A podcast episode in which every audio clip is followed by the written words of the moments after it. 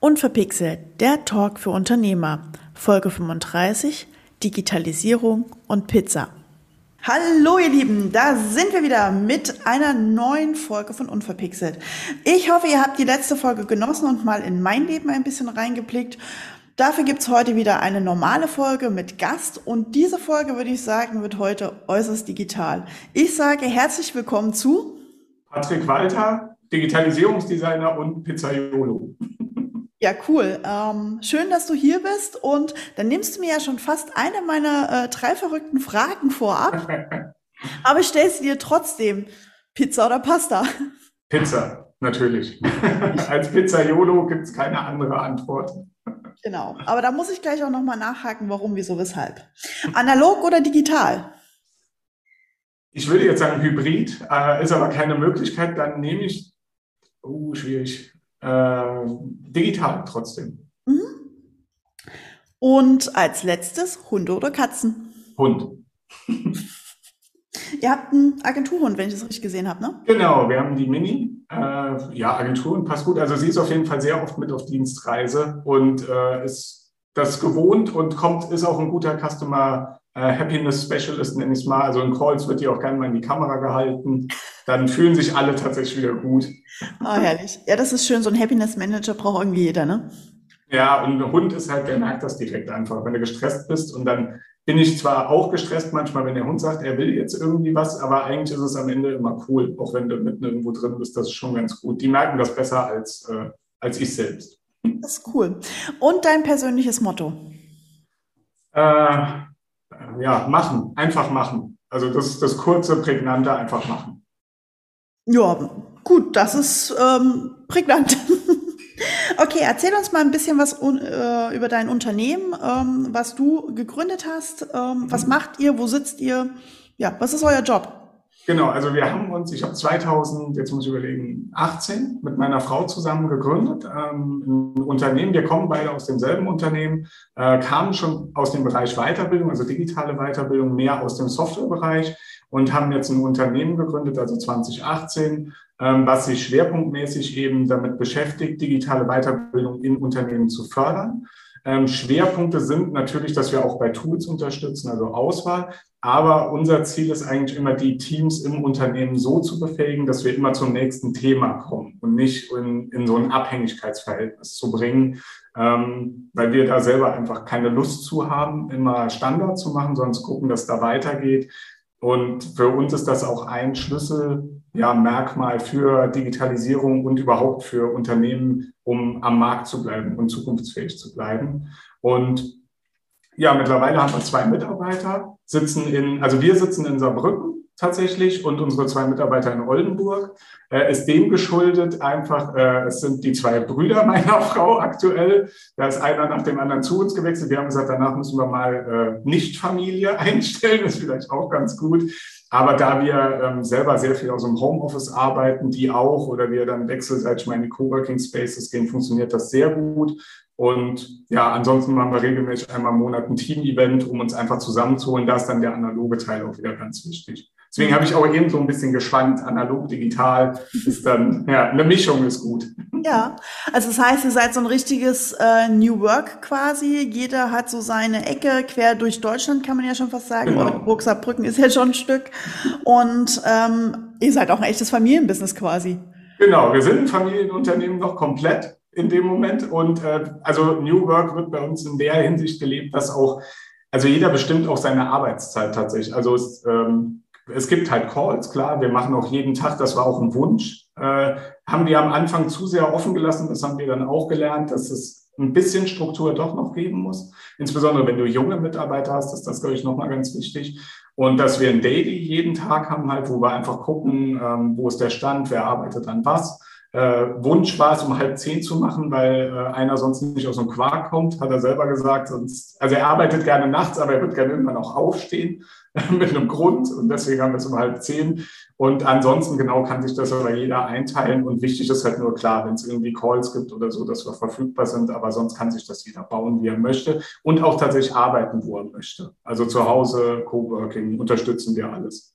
Das heißt, äh, wenn jetzt irgendjemand hör, mithört und sagt, klingt interessant, ich habe vielleicht Bock, mich initiativ zu bewerben, soll er sich melden? Äh, ich sage mal, ab nächstem Jahr gerne. Äh, wir haben jetzt tatsächlich den, den zweiten Bruder, im, also den Matthias genau gesagt, im September eingestellt quasi. Und aber für nächstes Jahr ist auch wieder geplant, wieder zu ver also hoffnungsvoll wieder zu vergrößern weil wir auch, und das haben wir gemerkt, wir waren früher sehr stark individuell und haben uns geweigert gegen Produkte, also wirklich zu sagen, wir haben ein Produkt, merken aber, dass es sehr kräfteraubend und funktioniert auch nur in Teilen. Und nur weil du ein Produkt hast, heißt das immer noch nicht, dass du nicht mehr individuell bist. Aber ja. weil wir uns in diese Richtung entwickeln, um eben auch das Ganze ein bisschen stabiler zu machen, ähm, ja, wird es irgendwann mehr Leute auch brauchen, die das Produkt halt eben betreuen. Mhm. Kann ich sehr gut nachvollziehen. Ich kenne diese Entwicklung. Okay, gut. Was war denn bisher dein ungewöhnlichstes Projekt, würdest du sagen? Ähm, mein ungewöhnlichstes Projekt, glaube ich, war tatsächlich, ähm, also es gab zwei. Ähm, das eine war vom Thema her sehr ungewöhnlich. Wir haben ein Projekt unterstützt, wo es um ähm, Radikalisierung von Jugendlichen ging, also gegen Radikalisierung von Jugendlichen. Cool. Ähm, ja, mit Interviews, die wir eben ähm, ja aufzeichnen mussten, betreuen das Ganze auch in Workshops. Ist ein hartes Thema, ist aber spannend also auch spannend zu sehen, weil es ging tatsächlich auch Interviews in Schulen ähm, mit Schulpsychologen, wo sich das hinentwickelt.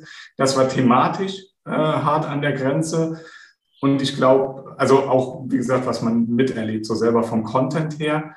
Und das zweite ungewöhnlichste ähm, war mit einem Bistum ähm, ein Projekt, wo es um ähm, ja, Sexualisierung, äh, sexuelle Gewalt ging das war ungewöhnlich an vielen Stellen, weil es auch thematisch natürlich ungewöhnlich war und die, ich sage mal, das Projekt an sich äh, irgendwie auch ein interessanten Verlauf genommen hat, nenne ich es mal. Naja. Also ist irgendwie anders ausgegangen, als man es gestartet hat. Ich wollte gerade sagen, Bistum und äh, Prävention sexueller Gewalt sind jetzt nur zwei Dinge, die man nicht immer so als erstes gedanklich zusammenfügt, gerade nach den aktuellen Schlagzeilen wieder. Das, das ist es tatsächlich. Also es war ein bisschen, aber es war dann interessant zu sehen, dass sich tatsächlich drum gekümmert wird. Und es ging auch darum, dass es hieß, es muss jeder erreicht werden. Also die, die haben da sehr viel Wert drauf gelegt, auch zu sagen, nicht nur äh, Festangestellte, sondern jeder, der ehrenamtlich arbeitet, muss das machen. Also das ist eine schöne Entwicklung, das zu sehen und auch zu sagen, ähm, wie kriegen wir das an die Leute, ähm, weil Präsenz eben auch nicht nur funktioniert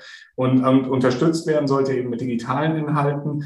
Ähm, hat sich aber am Ende wirklich irgendwie ganz interessant entwickelt, weil es von einem reinen, ich sag mal, Inhaltsproduktion dann noch viel weiter ging und viel länger und als gedacht und äh, ja, also war aber auch unglaublich kräfteraubend, haben wir gemerkt. Und deswegen muss man, also müssen wir auch ab sofort bei den Themen ein bisschen schärfer drauf gucken, ob wir da, also damit auch wirklich was anfangen können oder ob wir dann auch lieber sagen, also keine Ahnung, geht woanders hin, weil es zu hart oder ihr müsst jemanden abstellen, der das mehr inhaltlich auch betreut.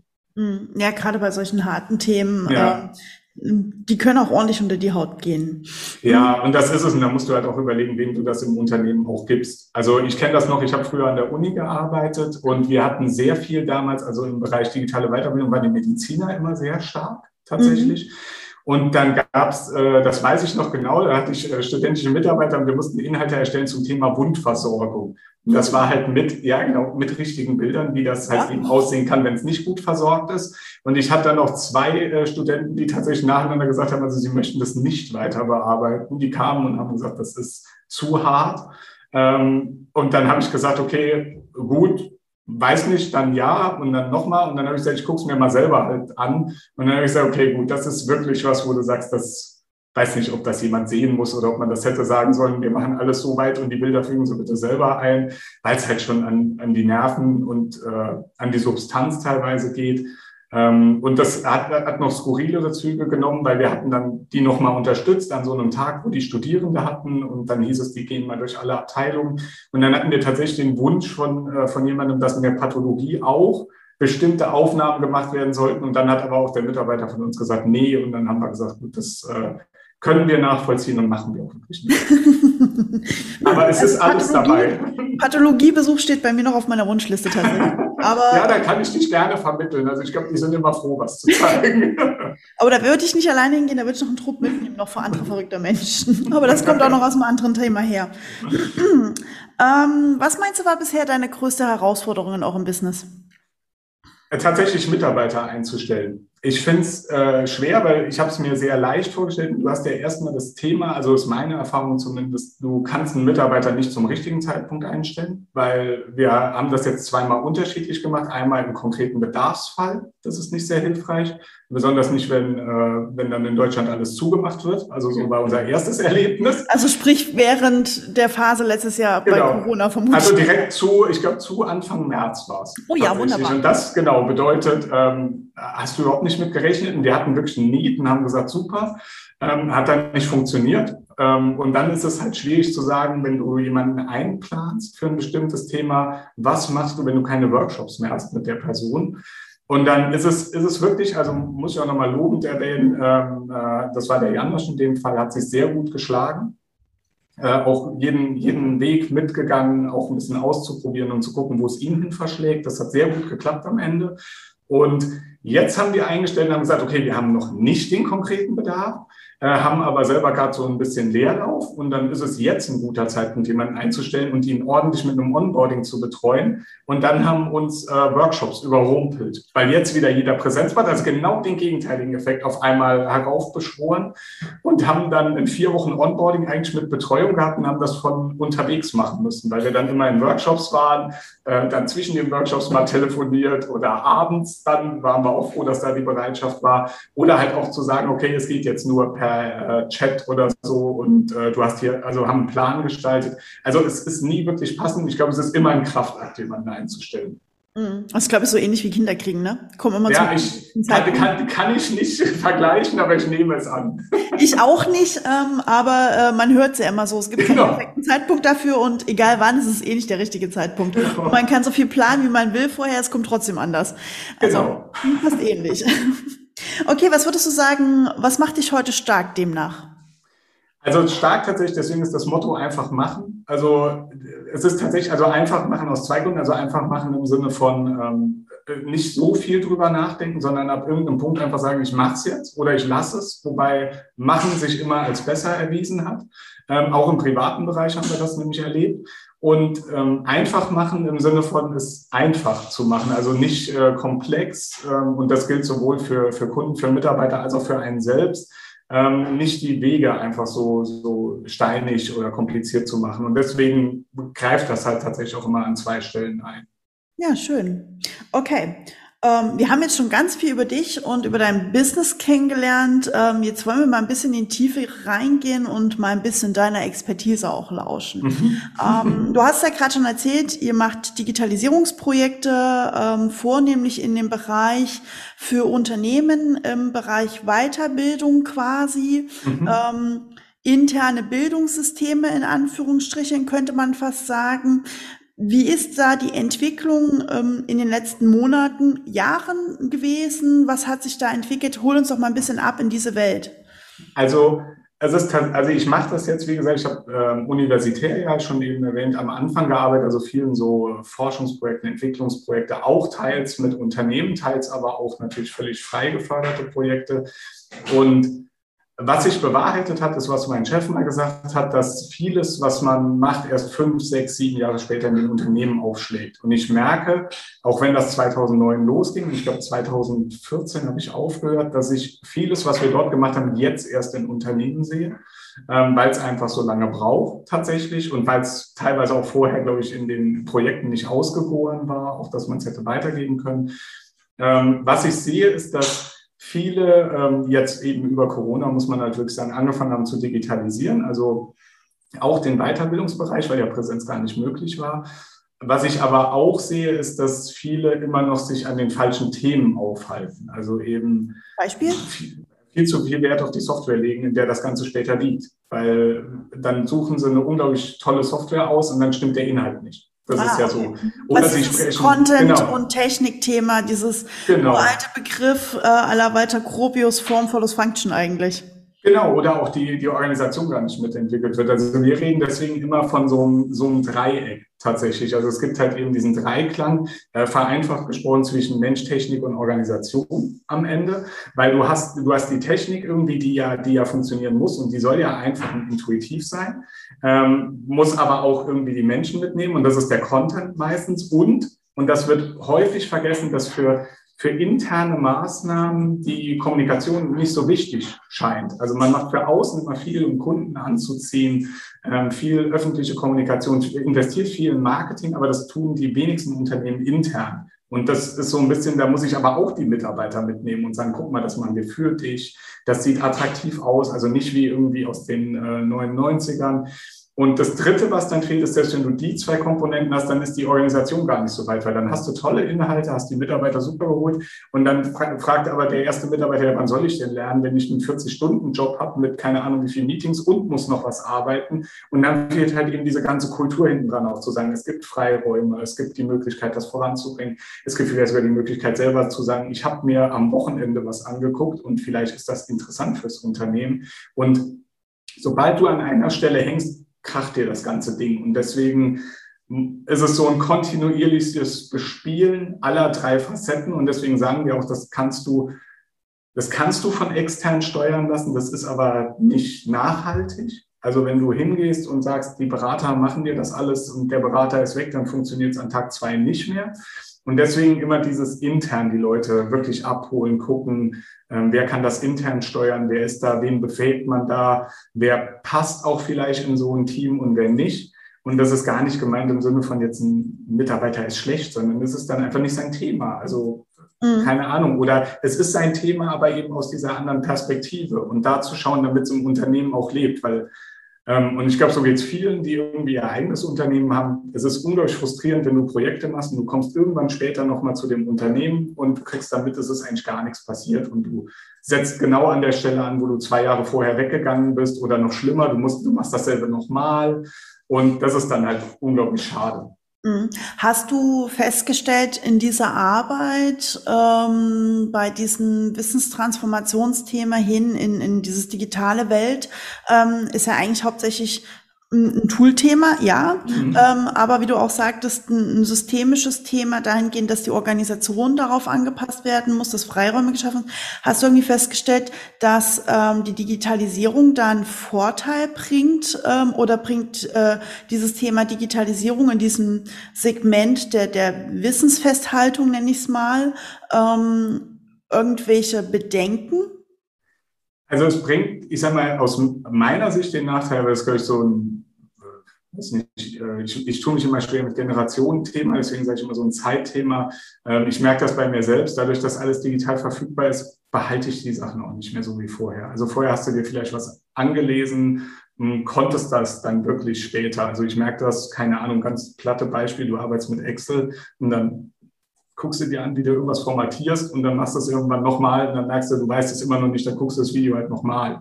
Äh, das ist tatsächlich sehr stark weggegangen, also dieses ähm, Wissen auch, also überhaupt Wissen zu haben, weil ähm, es ist ja so, am Anfang hast du nur Informationen und erst wenn du die halt sehr oft anwendest, dann hast du Wissen. Und dieser Sprung, der fehlt sehr häufig und die Leute kriegen nur noch Informationen, wenden die einmal an und dann ist es weg. Ähm, das ist der Nachteil. Das Gute ist aber, dass sie überhaupt digital verfügbar ist, weil dadurch habe ich sie immer und muss nicht irgendwie den Kollegen 500 Mal anrufen, der dann im Urlaub ist oder so. Also da, und ich glaube, da diesen Brückenschlag mal hinzukriegen zu, was sind Punkte, die Leute wirklich wissen sollten, weil sie es eigentlich ständig brauchen oder weil es eben vielleicht eine und da finde ich insbesondere wichtig die nicht fachlichen Qualifikationen, also alles, was in Richtung ähm, Kreativität, eigenverantwortliches Arbeiten, was in diese Richtung spielt, das sind Sachen, die müssen die Leute wirklich ja verstehen, weil das kannst du dir auch nicht in fünf Videos immer wieder angucken. Und bei anderen Sachen vielleicht auch zu sagen, das ist auch völlig okay, wenn das immer jeder nachguckt, aber dann hast du bei vielen Unternehmen das Problem, dass die überhaupt auf YouTube dürfen, um sich so ein Video anzugucken. Und das ist so ein bisschen diese, wo man wieder in der Kultur ist, wo es dann heißt, nee, also du kannst ja Excel nicht in einem YouTube-Video angucken, wir bestellen dir einen äh, Office-zertifizierten Trainer, der macht mit dir drei Tage, acht Stunden Blogschulung und wie viel, wie viel weißt du davon noch, wenn du wieder am Arbeitsplatz bist? Und da ist immer noch dieser Turn, sehen wir mal, wo der uns hinführt mit der Zeit. Ja, also ich glaube, es hat sich viel, ja gerade bei bestimmten Dingen hat man ja viel auch dieses Learning by Doing Thema, genau. was ja ne, einfach durch die Wiederholung der Arbeit äh, logischerweise ist ja auch ein äh, erprobtes äh, Lernthema. Äh, mhm. Wiederholung von von Tätigkeiten bringt ja dazu, dass wir uns das merken und auch äh, verinnerlichen. Ähm, das macht es dann natürlich dann auch schwieriger, wenn man halt mhm. wirklich nur diese On-Block-Schulungen hat und die kennen wir alle irgendwie. Mhm. Da bleibt was hängen, aber die Frage ist immer, wie viel äh, und wie viel habe ich davon hinterher tatsächlich auch angewendet, ne? Und oder in welchem Zeitrahmen danach habe ich es angewendet. Ähm, Du hast ja eingangs auf meine Frage mit dem Thema analog, digital, hybrid jetzt auch schon wieder hin und wieder dieses äh, Hybrid-Thema angesprochen. Jetzt frage ich mal ganz provokant, ist Hybrid dann die Lösung tatsächlich? Also aus meiner Sicht, es, es gibt ja verschiedene Personengruppen, die du abholen musst. Und ich glaube, Hybrid ist die Lösung. Sie ist es nur in unterschiedlicher Ausprägung, weil es, und das ist dasselbe wie mit äh, Homeoffice, kein Homeoffice und Homeoffice-Zwang oder Bürozwang aus meiner Sicht. Du, es ist nicht generalisierbar. Also es gibt Personen, die können nicht am PC arbeiten. Es gibt auch Personen, die können nicht zu Hause arbeiten. Also das sind genau dieselben Geschichten. Und das ist eher so ein, und da muss sich, glaube ich, jedes Unternehmen auch hinbewegen ähm, zu gucken, wo ich die Leute abhole. Also wo, wo, wo liegen da die Stärken? Ähm, und damit einher geht ja auch schon, ist eher so ein Präsenz-Digital-Typ.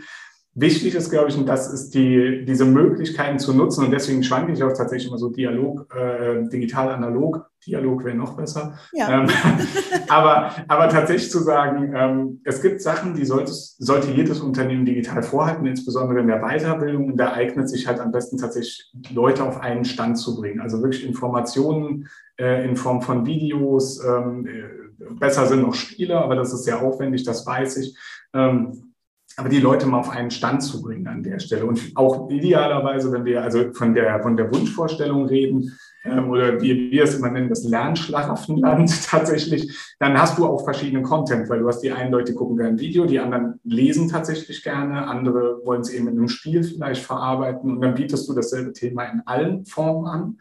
Ähm, muss man halt gucken, wie man das mit reduziertem Aufwand auch schafft, weil ansonsten explodiert es einem auch wieder unter den Fingern aber eben zu sagen, okay, ich gehe digital in die reine Informationsvermittlung und gehe dann aber trotzdem in ein analoges Treffen, weil das ist wichtig, oder in ein, ähm, ich sag mal, gutes digitales Treffen. Das kann auch sein, eben, also mit viel Interaktion, um zum einen zu schaffen, dass die Leute das üben, also um es eben, was du gerade gesagt hast, um überhaupt diesen Effekt zu haben, sie kriegen es rein um die Erfahrung zu machen, um zu sehen, wie passt das überhaupt in ihren Alltag oder wo ist das relevant in der Arbeit. Dafür braucht es eben auch wieder nicht eben den Dialog und das Vernetzen der Leute, die auf den Schulungen sind oder auf irgendwelchen Seminaren. Das ist, mhm. das ist das Wichtigste, weil dadurch kriege ich überhaupt erstmal mit, wer ist denn dann, wer ist denn dann noch? Was macht der überhaupt?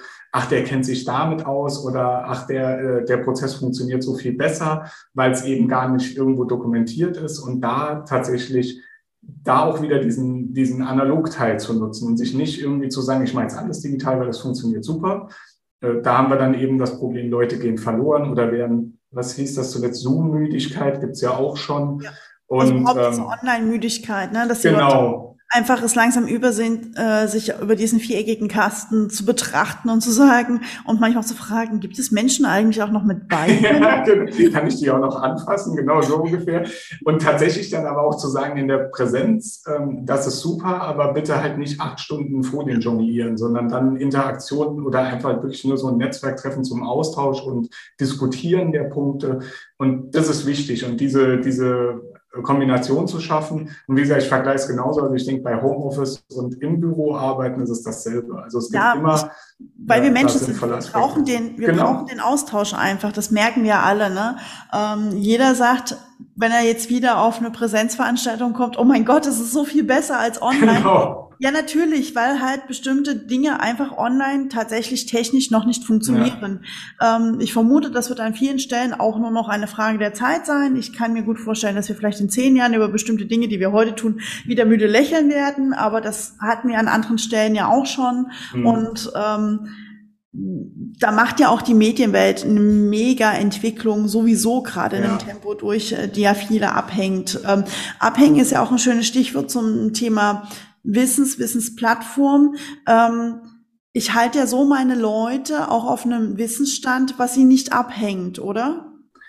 Das wäre das Ideale. Also ich glaube, das Problem ist, in Unternehmen sind viele schon abgehängt und ähm, das liegt nicht an den Personen, sondern es liegt halt einfach daran, dass keine Zeit da ist.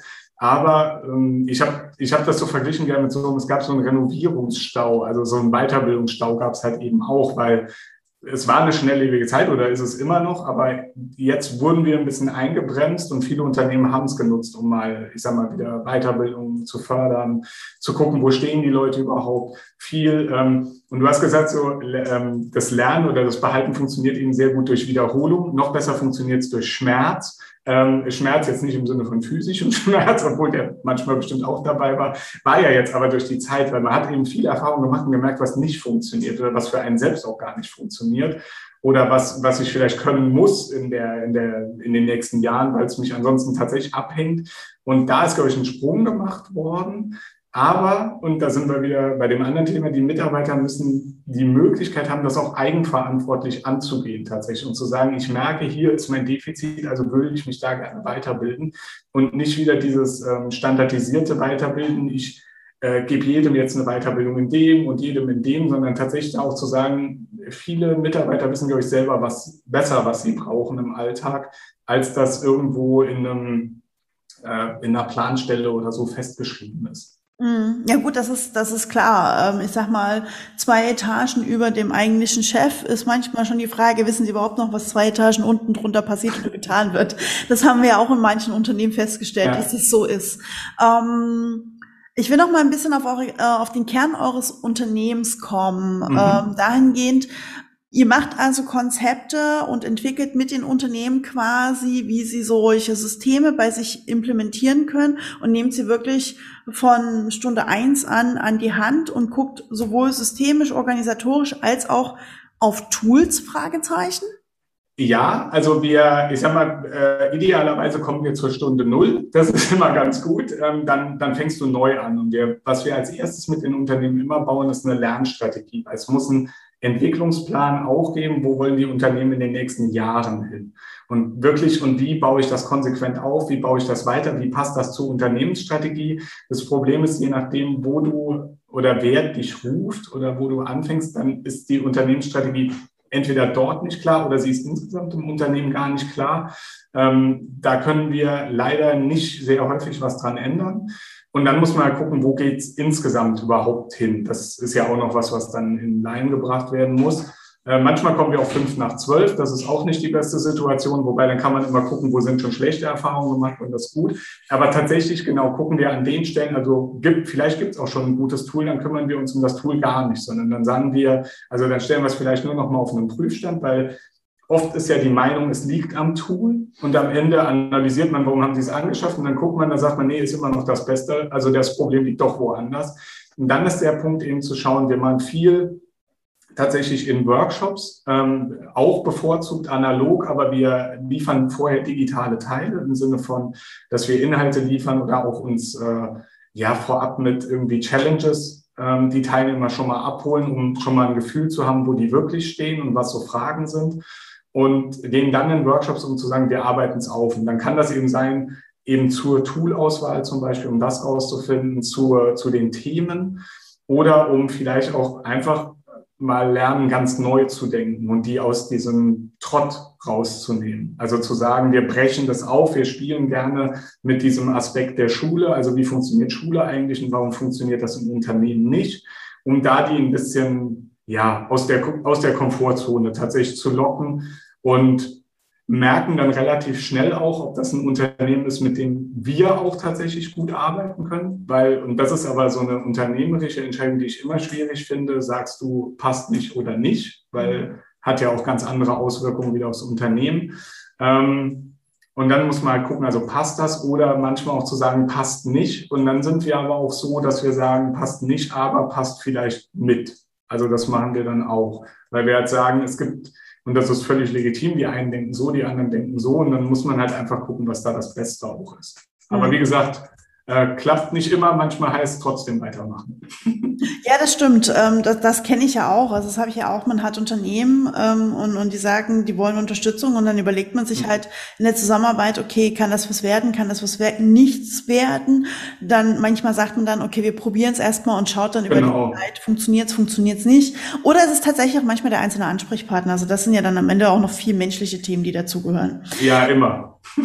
Genau. Wir kommen zum Schluss dieser kleinen Folge. Allerdings habe ich noch eine klitzekleine Frage, die du jetzt noch den Hörern erklären musst. Und zwar, warum bist du Pizzaiolo geworden? Ähm, also, das ist eine, das ist eine interessante Geschichte. Ich habe also ich habe meine Frau kennengelernt und wir haben, haben äh, sind jedes Jahr fliegen wir eigentlich nach Neapel tatsächlich, um Pizza zu essen und oh. natürlich äh, Aperitif und was alles dazugehört. Ähm, und weil es in Neapel die beste Pizza gibt, tatsächlich. Und ja. das ist nicht vergleichbar. Also ich meine, in Deutschland, Gustavo Gusto äh, schlägt sich auf dem Tiefkühlmarkt auf jeden Fall gut. Ist auch was, wo wir sagen, wenn es nicht anders geht, ist das auch unsere erste Wahl. Äh, aber sonst, wenn wir irgendwie beruflich unterwegs sind, gucken wir tatsächlich auch immer, gibt es hier irgendwo auf dem Weg eine Pizzeria, die eben diese Pizza anbietet. Ähm, und weil wir gesagt haben, das ist viel zu selten, das in Neapel oder nur auf Dienstreisen zu machen, haben wir gesagt, ähm, weil wir das zu Hause haben. Und dazu musste mal, also mussten wir lernen, wie das geht. Haben einen Kurs tatsächlich gemacht in Neapel, wo wir gezeigt bekommen haben, worauf kommt es an. Ähm, mit wirklich so Sachen wie, du brauchst 65 Prozent Wasser für den Teig und das musst du wirklich abwiegen. Sonst also kann schon ein, zwei Milliliter können wir wirklich das Ganze ruinieren mit der Gehzeit und allem und haben uns dann von so einem ähm, Kickstarter-Projekt, Rockbox nennt sich das, so eine, ja, so einen kleinen Pizzaofen geholt und machen das tatsächlich, äh, also zu Hause sehr gerne natürlich, aber auch, äh, wenn wir beim Kunden teilweise sind oder bei Partnern, dass wir den Ofen mitbringen. Äh, bei uns im Coworking auch zuletzt gesagt, wie viele Leute kommen ungefähr, dann 30 Pizzen vorbereitet und die in einem durchgejagt, weil der Vorteil an so einem Ofen ist, in dem Teig, die Pizza dauert 90 Sekunden, da kannst du halt auch mal ein paar mehr machen. Und was der Brückenschlag, der sich irgendwann ergeben hat, ist tatsächlich, dass das auch sehr viel, und deswegen bieten wir es in Workshops an, sehr viel auch aus unserer Sicht eben mit der Digitalisierung zu tun hat, weil es eben und du kannst halt Digitalisierung machen wie in Tiefkühlprodukten, kaufst halt von der Stange und kaufst halt eben auch Beratung von der Stange und ähm, Produkte von der Stange. Und dann kriegst du aber auch nur ein Ergebnis von der Stange, was okay ist, was dir wahrscheinlich auch irgendwie schmeckt und ähm, auch irgendwie ein gutes Ergebnis erzielt. Aber ähm, wenn, du, wenn du ein richtig gutes Ergebnis erzielen willst, dann brauchst du halt die Zeit und das vergleichen wir dann immer mit dem Teig. Du brauchst eben die, die handausgewählten äh, Mitarbeiter und die handausgewählte Technik, wie es bei den Tomaten ist. Und du brauchst halt quasi den Käse, der es am Ende ausmacht, sage ich mal, wenn du von der normalen Margarita ausgehst, ähm, die auch ein bisschen so eben sagt, also was ist on top, was ist noch sichtbar, also so, so ähm, da kommt es auch viel aufs Visuelle oder die Aufbereitung von Inhalten an oder Kommunikationsstrategien intern. Und deswegen passt es auch gut mit der Pizza Margherita, weil was dann draufkommt, das kann jedes Unternehmen selbst wählen oder das ist so individuell halt auch wie mhm. jedes Unternehmen. Weil es gibt Unternehmen, die brauchen die Inhalte, es gibt die, weil sie eben ganz andere Sachen fertigen, weil sie vielleicht auch ganz andere Mitarbeiter anziehen wollen als ein anderes Unternehmen. Und da wird es dann tatsächlich, und da sollte es eben verspielt werden und da kann alles passieren. Aber diese, diese Grundlage muss halt tatsächlich geschaffen sein. Und das ist mir irgendwann tatsächlich per Zufall bewusst geworden, dass der Vergleich, wir hatten auch früher mal so einen Vergleich, äh, jetzt heißt es ja Hybrid, ähm, weil es ein neuer Begriff ist. Vorher hieß es ja Blended Learning, das ja. konnte irgendwann, glaube ich, niemand mehr hören. Jetzt heißt es Hybrid Learning. Es ist aber auch gut. Ähm, wir haben auch einen Barista-Kurs gemacht, also wir machen gerne solche Dinge. Und da hat uns der, der Barista auch erklärt, ja, warum nimmt man eine Blend, also wie bei Blended Learning, weil eine Blend sehr wahrscheinlich jedem schmeckt, weil es ist einfach eine Mischung und es ist, wenn, wenn schlechte Boden dabei sind, dann ist es unwahrscheinlich, dass das einen großen Impact hat. Und dasselbe ist es mit, mit Hybrid oder Blended Learning. Du hast eine Lösung, du hast digitale Teile analog, du holst wahrscheinlich jeden ab und selbst wenn einer das Digitale nicht so gut findet, dann wird er analog wieder voll äh, mit in den Bann gezogen und das ist eigentlich derselbe Vergleich. Und so kannst du auch einfach unglaublich viele Vergleiche einfach aus dem Alltag ziehen. Und wie es immer so ist, wenn es dann einfach ist, also einfach gemacht wird, dann verstehen es auch wieder viele. Das stimmt. Und die Pizza Margarita kann sich jeder vorstellen. Jetzt muss ich noch genau. eine allerletzte Frage dazu zum Abschluss stellen. Ananas auf die Pizza, ja oder nein? Nein. Habe ich noch nie, ich, ich, also das geht so schnell, ich habe es noch nie gegessen tatsächlich. Also ich, ich esse gerne Ananas, ich esse gerne Pizza, aber ich esse es nicht zusammen. ähm, und da sind wir wieder bei dem, bei dem Beispiel von der Gustavo Gusto Pizza. Die haben jetzt eine äh, Pizza mit, also Pizza Hawaii rausgebracht und äh, das hat mich schwer getroffen. Das glaube ich. Patrick, wir sind am Ende unserer kleinen Talkrunde. Hast du noch irgendeinen tollen Tipp, den du den Hörern, Unternehmern, wem auch immer da draußen mitgeben möchtest? Also Unternehmern ähm, möchte ich mitgeben, das ist, glaube ich, das Wichtigste tatsächlich, wie gesagt, das auch manchmal einfach zu machen, weil da sind wir wieder aus den Fehlern lernst du am meisten tatsächlich und manchmal also immer eine Entscheidung treffen ist besser als keine Entscheidung zu treffen. Das ist immer das Schlimmste, weil erstens bereust du es dann immer. Also ich bereue es immer, wenn ich keine Entscheidung getroffen habe und das für mich selber entschieden wurde. Und dann kann ich besser auch mit der falschen leben. Und ähm, ich glaube auch, und da, da bin ich noch erst bei 80 Prozent, ähm, manchmal auch einfach Nein sagen. Und Nein ähm, zu allem. Das kann sein, dass einem selber was angeboten wird, dass man selber was anbietet, dass sich eine Chance äh, gefühlt bietet. Und da muss man, glaube ich, als, insbesondere als Unternehmer strikter sein. Und das Dritte, wie gesagt, ist auch wenn, ähm, wenn man selber gerne, wie gesagt, sich seinen Tag gestaltet, wie man arbeitet und also wie genau äh, Mitarbeitern muss man trotzdem immer ein bisschen Struktur mitgeben, nicht um sie in eine Struktur zu zwingen, sondern um ihnen auch so ein ja, so einen Halt, ja, einen Rahmen und einen Halt zu geben, wo die auch wissen, super, hier bewege ich mich drin, weil wenn es zu frei ist, dann weckt das eher Unsicherheiten. Und das kann man ganz gut austarieren. Und äh, genau, das sind so zumindest das, was ich insbesondere auch in den letzten Monaten nochmal verdeutlicht lernen durfte. Ja, cool, sehr schön. Das sind ja nochmal ein paar Mega-Tipps und Aussagen, die, glaube ich, jeder für sich mitnehmen und verinnerlichen darf. Patrick, ich danke dir viel herzlich für unser kleines äh, Gespräch. Super spannend, super interessant. Und äh, wir haben locker die 30 Minuten gesprengt. Und das ist auch nicht schlimm. Manche Themen brauchen halt einfach Raum und Platz. Super, danke, dass ich hier sein durfte und äh, ja, noch viel Erfolg und viele weitere spannende Zuhörer und Gäste. Dankeschön, ciao. Ciao. So, ihr Lieben, das war's auch schon wieder mit dieser Folge von Unverpixelt. Ich hoffe, ihr hattet viel Spaß und ähm, beißt jetzt vielleicht gleich genüsslich an ein Stück Pizza und lasst sie euch so richtig schön schmecken. Ansonsten haben wir hier das nächste Mal die liebe Claudia Hoffmann zu Gast. Da werden wir uns dem Thema Unternehmensnachfolge widmen auf eine ganz spezielle Art und Weise, denn nicht immer ist alles mit Zahlen, Daten und Fakten belegt sondern es gibt auch noch andere Seiten, die man zu diesem Thema beleuchten darf. Ja, und ansonsten bleibt mir wie immer nur eins zu sagen, bleibt mir gewogen und bis bald.